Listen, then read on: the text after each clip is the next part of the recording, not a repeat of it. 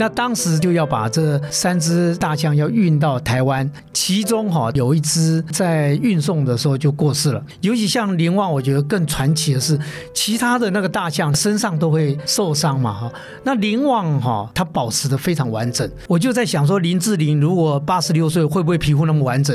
所以我们都觉得它是最漂亮、最美的大象。欢迎来到王文静看世界，我是不文静的王文静，在这里你可以听到我分享世界的精彩，还有许多深刻的故事。大家知道啊，八月十二号是大象日，然后大家知道吗？台湾曾经有一只。史上最有影响力的动物明星啊，是在台湾。二零二三年刚好是他逝世二十周年。那在今天，我们来聊聊在台湾这一只，世上也是世界史上最有影响力的动物——大象。也特别好开心，我们请到了前台北市立动物园的园长啊，叶杰生，好，叶园长来到节目当中。同时，同时，同时，他现在自己有创立了很特别的一个协会，哈，这协会是动物教育学会，动动，动动教育学会的理事长。好，Jason 好，是呃，文静您好，各位听众朋友大家好，我是动物爸爸。叶杰生，所以大家现在都叫我昵称“动霸杰森叶”，杰森叶哈。二零一三年，美国《时代》杂志哈列出了史上最有影响力的十五只动物，那榜首就是曾经住在您曾经管辖范围的木栅动物园里头的大象林旺哈，林旺爷爷。一般的亚洲象的平均年龄是七十岁，林旺。比平均的寿命还要长，他八十六岁啊，啊、呃，也是目前文献记载全世界最长寿的亚洲象。他住在动物园的时间有五十年了。今天我们就来谈谈这个历史上最有影响力的这只动物啊，而且是《时代》杂志列名的最有影响力的动物。在您所在，就是在当动物园园长的时候，他还活着。呃，没有，我当时是因为我是二零零八年哈去接。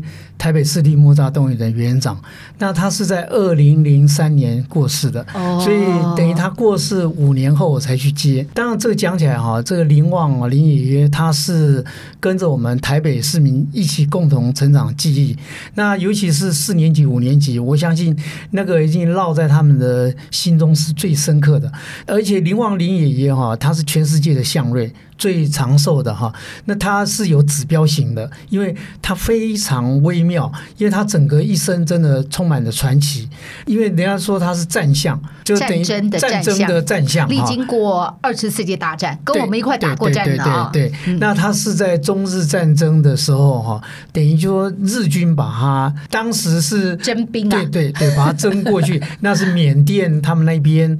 他并不是被买哦，是是就强征哈，那变成它的祖籍是缅甸，对，缅甸的大象，因为它是亚洲象嘛哈。那一般亚洲象体型是算稍微比非洲象小一点，但是林旺林爷爷他不但体型非常大，不会输过这个非洲象，因为它重达五千八百公斤，五千八百公斤等于是五吨的意思吗？对对对，五吨，那将近六吨啊，那所以它。它的那个体重非常重，它也很大，跟非洲象站在一块哈，都毫不逊色，甚至比一些非洲象都还大。有母象绝对是不可能超过它，公象的话比它还大的也非常少。所以它的体型也是很特别的，对，非常特别，特别的壮硕啊。对，我们就来谈谈林旺的不可思议的身份哦。对，呃，你刚刚提到他是因为战争，他经历过二次世界大战。好，他有几个特殊，一个是他非常长寿，他打破了世界纪录的长寿。第二是他一生传奇。对，刚刚提到他是缅甸出生的一头象，嗯、也提到说他经历二次世界大战。我们就从这里开始谈起他的一生。没问题。而且其实林旺哈，那个我觉得非常微妙，就是他当时。是在战争当中，他是日军哈，他是帮他们。当一般人讲说战象是不是说他去打仗？其实他不是这个一对一的跟这个很像说那个肉搏战，不是，他是那个有关军火方面的这个，他等于算是以人类来讲，就人家挑夫啊。那他就帮运送这些军火，譬如你大炮很重，他要去拖曳，就由他来拖曳。搬运工，搬运工，还有就粮食，这个都是由他来完成这个任务。那你看他一只大象，他那么那么体型那么壮硕，那他就可以这个负担这个整个营队的这个粮食载运哈。当时并不是他一只啦，总共有。十三只，最早是十三只。啊、哦，那是怎么本来帮日本人打仗，怎么后来会帮中华民国的军队打仗呢？孙立人是关键嘛？啊，对，关键，因为当时最重要就是中日战争哈，后来日军哈当然就节节败退嘛，那日军就逃走了哈。当时也没有说办什么交接，没有，就是 就整个就把它接收过来，接收过来以后，这十三支大将就跟着我们这个讲起来是中华民国的国军哈一起，因为等于是战利品嘛，他们要运到。中国大陆的时候，这个途中哈，那相当不容易，因为当时并不是像现在的交通工具那么方便，有什么大型的这种呃货柜车啊或拖移车能够没有，以前只有一个大概军中大卡车，那你大象你要载他们也载不进去，他必须要行军。用走的哈，那其中死掉六只，剩下就七只，呃，其中四只就分配到这个上海、南京、长沙还有北京哈，这有四只。那另外剩下三只哈，就其中就有林旺还有阿佩哈，他们整个这三只就放在广州那边。尤其像林旺，我觉得更传奇的是，其他的那个大象身上都会受伤嘛哈，那林旺哈。它保持的非常完整。现在因为在我们台北市立莫扎动物园哈，在我们的教育馆，你可以看到它这个整个那个大象哈，那几乎没有受过很严重的这那个撕裂伤或割伤没有。那其他的大象哈，说实话都有。因为你在拖曳呀，或者在运送这过程当中哦，那可能多少都会受伤。所以后来我就开玩笑，你现在去看那个我们林旺林爷的标本哈，那他那么完整，皮肤那么完整哈，我就在想说，林志玲如果八十六岁会不会皮肤那么完整？可能还不会像那么完整。所以我们都觉得它是最漂亮、最美的一个大象。当然，这个这个跟我们在动物园的保育员也有关系了。那当然更神奇的是，它非常聪明，它比其他的那个大象。那个体型又大，但当时当非常年轻嘛，哈，特别通人性，所以。表演的时候，那个每一个来观赏的那小朋友哈，那个都被他打动。我看到这一段的记录，我也觉得特别的不容易啊。你刚刚提到说他早年是战象嘛，哈，为了能够抵达中国广州的路上哈，那他也经过了很多的磨难哈，颠沛流离哈，所以基本上他也当过战象，当过杂役团的马戏团的这个杂役团才能够谋生嘛，因为他亚洲象好像一天的吃的。食物要到一百五十公斤，对对，很恐怖。所以养一头亚洲象是不容易。所以如果沿途没有经过这样来换粮的话，恐怕是到不了目的地的。可能像林旺哈，我知道他的食量啊，可能要更大，不止一百五十公斤。他如果性质来的时候，它有吃过三百公斤的、这个。天哪！对，那意思说，如果你是炒的话，要把好几个你吃完。对对对对，一天呢？对对对对，没有错。所以它的食量非常的大，也很惊人。而且我觉得最厉害的是哈，它消化系统很好，它又特别的因为健壮。我就讲它比一般的那个亚洲象要大一点，所以一百五十公斤那是平均数。树脂，它可以吃到两百公斤以上的这个牧草。讲起来，越大型的动物哈。几乎都是吃素的，一般脾气是比较这个我们讲的就比较温和。他到了广州之后啊，剩下这三只后来怎么来到台湾的？对，当时这三只哈，就因为孙立人将军的关系，那是民国三十六年，对，三十六年，一九四七嘛。那当时这个就要把这三只这个大象要运到台湾，那其中哈，当时就是有一只就是在运送的时候就过世了。你可以想见。哦，那个坐船哦，对，在当年台湾海峡叫黑水沟哦，对，那是颠沛哦，在以前根本人能够过台湾海峡的都不多，难，波涛汹涌，对。对，所以后来三只过来之后，有一个一抵达没多久就死掉了，对，其实，在船上就死掉了。当时也不是来到台北市立木栅动物园，他是到高雄凤山那边，结果后来。正好就是呃木栅动物园当时人家捐赠了一只马兰，那时候才三岁，居然这个要让他们成婚，那就把他们大老远从高雄那个把他运到这个台北来，让他跟马兰地为那个连理，变成这个夫妻。但是你要想想哈，一个四几岁的非常壮年的老少配啦，对，对老少配。结果后来这个林旺最有趣的就是他当时因为发情，就一直在追那个马兰哈，那马兰是被他吓着哈，到处逃窜。结果后来跟马兰非常怕林旺哈，反正一直躲着他。这里面的一个过程当中非常有趣了。那包含就是林旺林爷爷从那个圆山动物园哈到这个木栅动物园那个整个过程当中哈，非常的令人不可思议。因为你看动物要大搬迁，本来就很高度的困难，因为你们那么大的要经过这个山洞啊，或者等等啊这些哈，那最主要本来。林旺林爷爷哈，他跟人是很亲密的关系，尤其是以前有一个照顾他的叫陈师傅哈，那个我们都叫单塞嘛哈，其实他就是保育员，他跟林旺的感情是好的不得了。在林旺五十二岁的时候哈，他有一次就是那个长了那个肿瘤。好，肿瘤后来为了开刀，以前的那个兽医师那个也没像现在的设备那么好，那么懂的哈，那麻醉也可以拿捏，没有，当时是真的是没有麻醉，就把它五花大绑，那把它动了手术。后来哈，那个林旺就对这个人类哈非常的有很严重的这个怀疑跟恐惧，他就不愿意哈任何保育员这个接近他，只有那个剩下那个。呃，陈师傅那个那个单腮哈，他可以跟林旺稍微可以对话，那所以在搬迁的过程当中，那就高度的困难，因为他完全不信任人类嘛。那当时为了要把林旺能够安全的送达到木栅动物园，其实已经在找。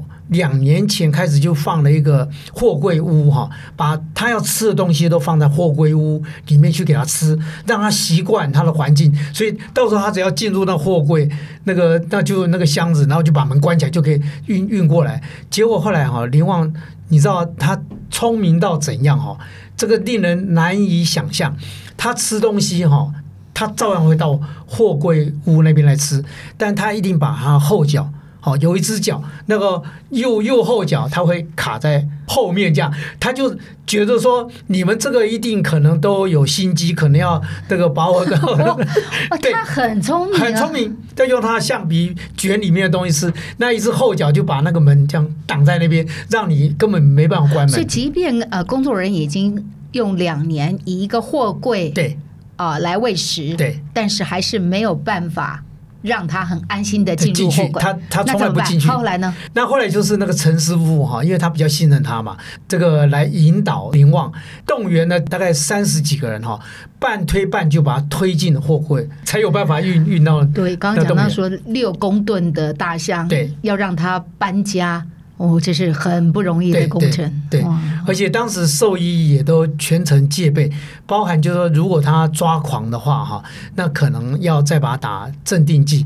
那还有那个货柜哈，也加盖了黑布，因为你黑布盖了以后，他什么都看不到嘛，就等夜晚那个心情会比较。这个安定，这个整个过程当中真的相当的不容易哈。呃，我们今天现场哈，请到的是前台北市立动物园的园长哈叶杰生是啊。那 Jason 现在是呃动动教育学会的理事长，他在谈这一个人类历史上最长寿的大象。那么他就是台北动物园的林旺哈，很多四五年级生。儿时的这个回忆哦，大家就是跟着林旺一起长大变老啊，这个是结婚，他当见证，这在现场。他的一生是不可思议的一生，充满了传奇啊。我们刚刚提到说，他战争的时候经历过二次世界大战，跋涉了五千公里，从缅甸，然后到云南，然后到广州，然后又经历了台湾海峡、黑水沟，来到台湾，又从高雄来到了台北。这过程当中。死了多少？就是当时的十三头像当中都死，了，只有他活下来。那虽然有一个伴马兰，对，但是这个伴呢，相逢时间两个不太对。对 他遇到马兰的时候，马兰还小；等马兰大的时候，他又老了。哈，马兰几乎是陪着他过了他相声啊。后来马兰先过世哦，对，早一年过世 嘛，对，早一年。我看到记录，他是有在动物园住了五十年。对，大象是群体的动物。所以他真的是后半生就是孤独一生哈，跟就是就是跟马兰在一块。跟马兰，那而且我觉得后来马兰过世以后，他。其实是非常忧伤的哈。马兰比他小了差不多三十多岁哈，对。但是马兰又比他早逝。其实马兰应该就是一般哈的大象的平均寿命差不多这样。但是你就可以看到说这个象瑞啊，真的是太长寿了。对，而且他也没有所谓的老人痴呆症哈。那有人老了会会这个衰退哈，不是。这个林旺哈，我觉得他的那个智慧啊，随他年龄不断的增长。因为他你看，从他那个会有一个狂暴期，因为当时那个呃不信任人类，因为帮他动手术嘛哈。那到最后那个比较晚年，对马兰跟人类的那个他整个那个过程，很像就我就可以看到很像一也是一个很像有修为的那个呃这个高僧一样，他慢慢的那个整个脾气，然后智力没有减退，非常。清楚，那然后慢慢的这个呃，后来就很忧伤，就呃，后来很像马兰过了第二年，他好像是在二月份后来就走了哈。嗯、那、嗯、所以我觉得这个会我们看到一个见证一个动物之间那个他们的关系，还有他的爱情，等于就是友情对人类的这个哈。那我觉得，因为他这个当跟人类互动。非常友善，它基本上呃，我们常形容猫九命怪猫，九命怪猫哈，它是九命怪象，战争没有死，搬运的时候在在枪林弹火当没有走，在这个呃颠沛流离当中也没有走，然后自己生了一场大病，那场大病也没有夺走他的生命，对。真是真是真是真是不容易的的的一头象，不可思议的一生。那您刚刚有提到，有我们一直在谈说，这很聪明的一头象，它到底有多聪明？就是一般亚洲象哦，很聪明。然后就介绍一下亚洲象这个物种。刚刚提到它的身形比较小，除此之外呢，它的这个智商到底有多高啊？然后那个象鼻啊，到底能够发挥什么功能？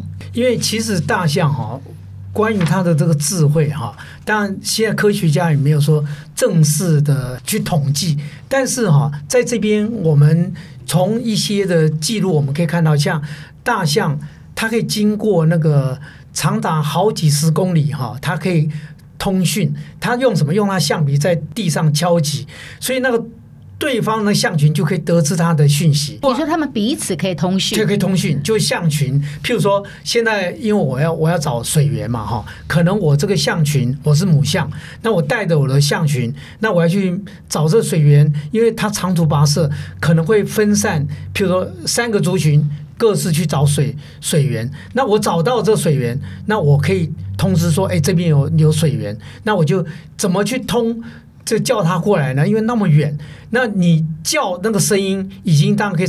长达大概可能几公里，但是它可以几十公里，它是敲击那个地那个地面那个低频的声音，这个是有科学家已经有经过验证，他是可以知道说哦，你看那个他已经告诉你说这边有水源，你这个象群可以过来，都是我们的象象群嘛。还有加上就是大象哈，你不要认为它那个那个鼻子它常常是只是看起来很可爱，那个举起来就举起了全世界的希望。其实我觉得那个象鼻。它就是充满了一个智慧的一个传达的一个沟通媒介。你看象鼻哈，我想它灵巧到，当这里面如果按照它那个象鼻跟那个鼻突哈，那呃非洲象的鼻突更敏锐，它变成是。呃，有一个鼻嘴跟两个鼻突，它就像我们那个呃王建民那个投声卡球一样，这样拿着那个球一样啊。我们亚洲象是一个鼻突一个鼻嘴，但是它就变成两两指这样哈，就我们的食指跟大拇指，那它一样可以拿起各种的东西，杯子啊都可以扣着就可以这样这样拿起来，是绝对可以的，呃，非常厉害。你看它卷那个东西有没有甘蔗啊，或者那牧草啊哈，它就轻轻的这样一带。带就就把你带过来，那所以你拿东西给他吃，你我想你根本就不用抛给他，他鼻子像手一样，就这样把你这样勾回来，他就送到自己嘴巴里面吃，所以他是很灵巧。那所以他那个象鼻变成就是他跟人家沟通的一个媒介，还有他又可以那个变成是那个我们的手的那个功能哈，还有一个它又可以闻那个味道，辨别你这个我是不是可以吃。所以但功能是我觉得。几乎就在集中它那个象鼻子那边，这个整个动物的一个演变。所以我常常我讲说，要以动物为师，与动物为友，这个观念绝对要有。不要认为说动物比你差。从这边我们可以看到动物它们的很多哈值得我们学习的那个地方。我，我非常喜欢您提到的这句话。你在动动教育学会的时候，很主张的这个提倡就是以自然为师，与动物为友。为友。对，我觉得人类真的是太。自大了，对，觉得我们的智慧高过了宇宙所有的一切，而且我们用我们的角度在看，认为说动物没有手，嗯、所以它就不能够干什么，但忽略了大自然当中每一个动物的构造是如此的不同，它们有它们生存。跟更有智慧活着方式，只是我们用我们来理解它，而以为它就是没有人类的智慧。聪明其实错了，真是真是大错特错。对，那可能站在那个某一个角度上，它的智慧是高过于你。是是是，所以我也很喜欢你刚刚也提到了说，呃，到底大象的智慧有多少？我们通常是用人类的智慧来比拟，对，这事实上也不见得是一个很正确的。对对对，它某些状况是高过人类的智商。对。那而且你看看它的那个组织多严密。如果你看到那个有一只大象，如果死掉以后，它是有仪式哦，跟我们像人类，我们会去呃参加公祭啊，或者那个做一些仪式。大象是有仪式的，它死掉以后，他们会围着它，然后哭啊，或者有一只大象如果受伤或什么，它要去营救，他们是有组织性的去救它。不是说像随随便便讲，所以我后来我就觉得说，这里面啊隐含的有很多动物的智慧，那是值得我们去学习的。你像那个我们现在那个起重机，那真的就是大象那个长长鼻子把东西吊起来嘛。那而且你说像直升机，那是跟蜻蜓学的嘛。我们跟动物学习，你会发现不可思议。那大象这种又非常特殊，非洲你看那个沙漠那么热。他居然能够活得好好的，他是怎么散热？他是他的那个大耳朵当中有一些那个神经系统，它经过挥动了以后，它的那个整个的那个在布满在耳朵的那个那个系统，那个神经系统，它可以达到一个比较降温的一个效果。所以基本上人类还需要买个电风扇。买一个冷气机，大象不需要花钱买冷气机，它自备冷气机跟电风扇、凉风扇，然后就把自己给扇凉。了对对。所以它为什么能够在那么热的地方活下来，是因为它的整个的机制。对，那所以这经过整个一个演变啊，就非常微妙。当然，这个是我们刚刚讲非洲象，那亚洲象因为没有那么热嘛，在丛林里面，所以那个大象它的耳朵就比较小。这个很有趣，我们从大象的耳朵，非洲象跟亚洲象分别。其实这个你看动物的状态。你可以理解它所在的地方、地理的状态，对对对？好，那我还要在站在人类的立场问一个大象的问题：我们睡觉坐下来、躺下来。那我知道长颈鹿基本上不坐下来、不躺下来的。那大象呢？大象是站着睡的。大象也站着睡的。那长颈鹿当然也是站着睡，犀牛也是站着睡。那当然这个不表示说大象它就不能躺下来，而是哈，一般因为它体重太重了，如果它躺下来以后哈，大部分它身体是出了状况。它站着睡当然有一个好处，第一个。如果有特殊状况、危机处理，他站的时候，他马上就可以这个随机应变。如果他躺下，必须你要再爬起来，因为他体重很重啊，你要借力使力再起来，那可能都要经过好几秒，那这个时间就会丧失先机。大象哈，它的那个嗅觉是非常灵敏的，那它可以那个象鼻子只要举起来，到处这样。这个嗅一嗅，他就已经知道说，呃，大概有什么状况。所以你看，在森林当中，不是会有森林大火哈？那个大象它是那鼻子就，他可以嗅出，哎，这个可能有火灾，他马上就知道。那如果他站着，他就知道要赶快去避难。所以这个里面就非常微妙哈。还有就像那个大象，我说那个鼻子哈，这个厉害到像我们的那个大象林旺，因为它那么重嘛，它的那个住的那房子我们叫白宫了哈，它进去不是有那个很粗的那个我们。那个等于是那钢铁做的那个大闸门哈，那他要进去以前都要我们四五个员工才把那个大闸门这个推开或关起来上锁。那后来哈跟他互动很好，因为他很聪明，不需要，只要跟他讲说，林旺，麻烦你要出来看看我们的那些。可爱的朋友、游客啊来了哈，那你把门打开，他就橡皮一卷，嗯，就打开了。那晚上回去的时候，他也是用橡皮一卷就就关门。那我们的的保育员就很轻松，不用像还要四五个再去那个那个推那个很重的门，所以。年纪大了要像呃元首一样要见客了，然后、这个、对对对对对对，我会跟他讲，早上你要过来，那我要有很多人要来朝拜你，要来觐见你哈，所以你赶快准备接客了，那他就会出来。透过 Jason 的这一个介绍，我们看到了啊，我们也感觉到了这个大象比人类智慧还想象中还更不可思议的那一块哦。那我也好奇哦，像比如说它的原生是在它的故乡。好，比如以亚洲象啊，或者林旺，它的原生是在缅甸，它怎么去适应台北动物园的这一个气候？我们台北动物园做了什么环境哈，让它可以适应？然后它吃的东西，台北动物园随便的草就可以吃吗？呃，第一个就是说环境哈，当然这个差异性，缅甸因为跟我们这边的纬度还差不多，也是亚亚热带嘛，所以它是算。可以适应的，这是没有问题。那但是呢，问题就是说，在于整个的一个设施方面，你一定要符合它。所以我们动物园就用这个所谓的自然人工的一个建设工程。譬如说，亚洲象它是在等于就丛林里面的这大象嘛，那你必须要有很多的这些绿色的植被啊或什么，那我们就会把那些。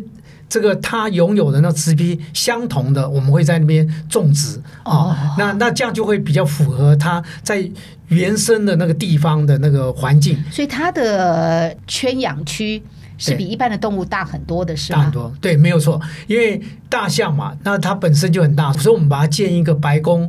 那那白宫哈，呃，就也比较大，比圆山的要大。第二个就是它的那个区域哈，它一定要有有水池。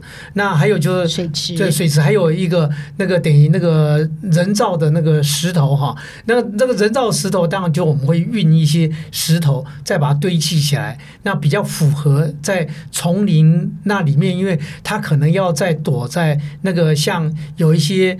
巨石后面，他就觉得安全嘛，哈。那还有这个树木哈，我们就会种有一些符合。当然，我们台湾的那个像构树哈，其实那个是他们草食兽很喜欢吃的哦，构叶构树哈。那这个我们就会种植一些。构树不是在兰屿那边，在台北也有。有有有，台台北这个很多，因为构树哈，就是像鹿科的，他们都要吃的啦哈。马也吃，还有就是我们包含动物，这个像台湾猕猴太胖。瘦哈，为了帮他减肥，我们都给他吃够叶。那其实够叶人类吃应该也具有这个减肥的这个功能。那我想请教一下，像它基本上没有同伴嘛？啊，对，就只有马兰哦。对，在丛林的生态当中，他会看到不同的动物。对，我们像动物园在养它的时候，会让不同的动物稍微这样去拜访邻居吗？还是不可能的？呃、我我们有做这样的尝试哈。那但是这里面会有一个很微妙，就是说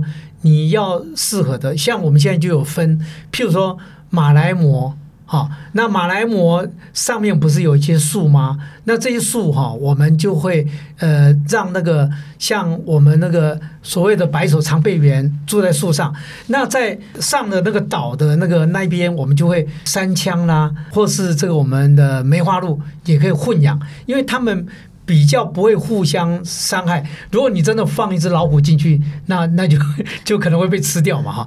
但是呢，你不同的兽兰，他们其实是知道，哎，我旁边那边有老虎的存在，有大象存在，他是知道，因为他们会叫嘛，他们有声音，还有一个就是那个他们嗅觉非常灵敏，好，那可能看不到，但是问题他绝对知道你的存在。所以在动物园豢养的时候，会让不同的物种适当去混养。这是会做的一个安排，就不会做蹲亲睦邻这种事情哈。哎，那个混养就蹲进墓里了，呃、那整个不不可能说像大自然整个这样，因为如果真的整个放在一块的话，那食物链的关系，老虎就可能会把它。长颈鹿可以跟大象住在一起吗？呃，长颈鹿跟大象不行，因为这两种动物它因为有地域性，它地域性地盘呐、啊。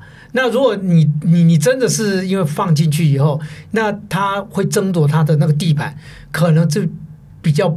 不是那么的，不是那么好。这个，但我们会经过一些研究。那像现在的我们长颈鹿有跟斑马有有混在一块，啊、这没有问题。好、啊啊，那个那个领域去，那当然那个长颈鹿它也不会去攻击这个斑马。那因为斑马跑的也也快嘛，哈。那那长颈鹿反而是自己有时候会打斗。长颈鹿打斗真的是用脖子那个。焦点去去打的，真的是好。那呃，当然就还有一个，他的腿的力量也很很大。所以如果你像在非洲区，不是像如果那个狮子要去咬它，它那后腿一踢，我一样会踢了十几米啊。现在正是在地球的另外一端。